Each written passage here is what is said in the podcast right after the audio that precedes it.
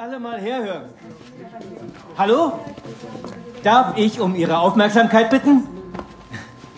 Hiermit möchte ich Sie zum offiziellen Start unserer Mission willkommen heißen. Okay. Die meisten von Ihnen, ja, ja, ist ja gut. Die meisten von Ihnen waren ja schon in den vergangenen Tagen hier zugange. Ich möchte dennoch eine kurze offizielle Begrüßung machen, denn was wir hier tun, ist für uns alle neu. Die Sondereinheit Glashaus wurde auf Initiative der Bundesregierung ins Leben gerufen. Ziel ist es, dem immer massiver operierenden Internetverbrechen etwas entgegenzusetzen.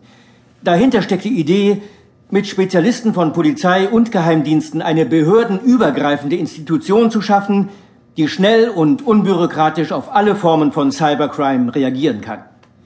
Dazu gehören Wirtschaftskriminalität, Industriespionage, kriegerische Aktivitäten und Attacken durch andere Staaten, Terrorattacken sowie Angriffe durch Hacker und sogenannte Hacktivisten. Und nur damit das ganz klar ist, wenn ich schnell und unbürokratisch sage, meine ich nicht illegal. Wir sind eine legale staatliche Einrichtung und unterstehen der parlamentarischen Kontrolle. Ja, wenn die was von uns wüssten. Sie wissen von uns, keine Sorge. Aber möglicherweise haben einige von denen noch nicht richtig wahrgenommen, um was es uns geht. Und vielleicht ist das auch besser so, denn je weniger man über uns weiß, desto ungestörter können wir unserer Arbeit nachgehen. Und warum unterliegen wir dann nicht der Geheimhaltung, so wie jeder andere Geheimdienst auch? Weil wir kein Geheimdienst sind. Und weil wir mit der Verbindung von Polizei und Geheimdiensten das erste Mal seit 70 Jahren eine derartige Fusion versuchen. In anderen Ländern mag es unproblematisch sein. Hier in Deutschland haben wir schlechte Erfahrungen damit gemacht. Dementsprechend ist der Hang zur Kontrolle groß. Aber wir werden auch intern dafür sorgen, dass wir uns im Rahmen der Gesetze bewegen. Deshalb haben wir Julia Monau von der Staatsanwaltschaft bei uns. Hallo. Vielleicht können die Teamleader sich und ihre Leute kurz vorstellen. Birte? Birte Michelsen, MAD. Technisches Equipment. Normalerweise sind wir einer mehr unser sechster Mann hängt gerade noch bei einer Operation in Pakistan fest.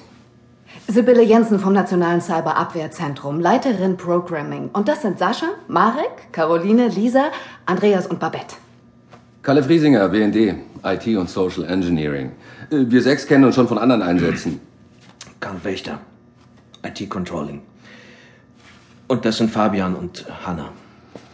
Ja, Thorsten Radinger, Verfassungsschutz, Abteilung IT. Ich bin hier der Administrator. Okay, danke.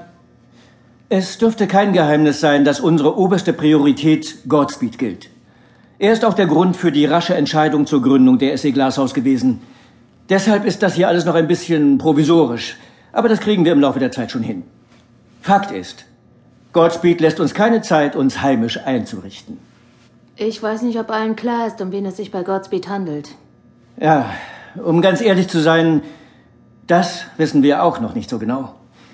Vielleicht ist es ein Einzeltäter, vielleicht ein Hackerkollektiv.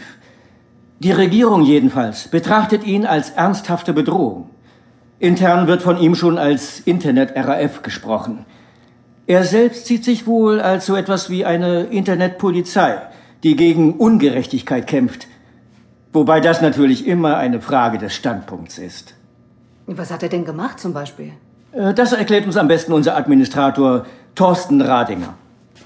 Ja, also Godspeed sind mehrere spektakuläre Einbrüche in Big Data Systeme gelungen. Also Lufthansa, Deutsche Bank, Telekom. Das Vorgehen ist immer gleich. Godspeed hackt sich in die Systeme, stiehlt sensible Daten und veröffentlicht sie dann in Webforen. So wie WikiLeaks. WikiLeaks veröffentlicht keine Kontodaten und Industriegeheimnisse. Hacks von Godspeed zeichnen sich vor allem durch Kontraproduktivität aus. Dahinter steckt kein Konzept. Das ist Anarchie. Vor drei Monaten hat sich die Art der Anschläge dann geändert. Manche Kraftwerke meldeten Manipulationsversuche via Social Engineering und gefakten USB-Sticks, so wie bei Stuxnet. In einem Fall gelang die Einschleusung eines Virus sogar. Allerdings war es inaktiv. Und woher weiß man, dass es immer Godspeed war? Weil er ein Markenzeichen hinterlässt, eine Art Federhandschuh. Hm, eine digitale Signatur. Ein Omega-Zeichen, das eine Weltkugel umklammert. Godspeed schreibt seinen Namen mit einem Omega statt mit einem O. Die Message ist wohl klar. Und wenn die Signatur gefälscht ist?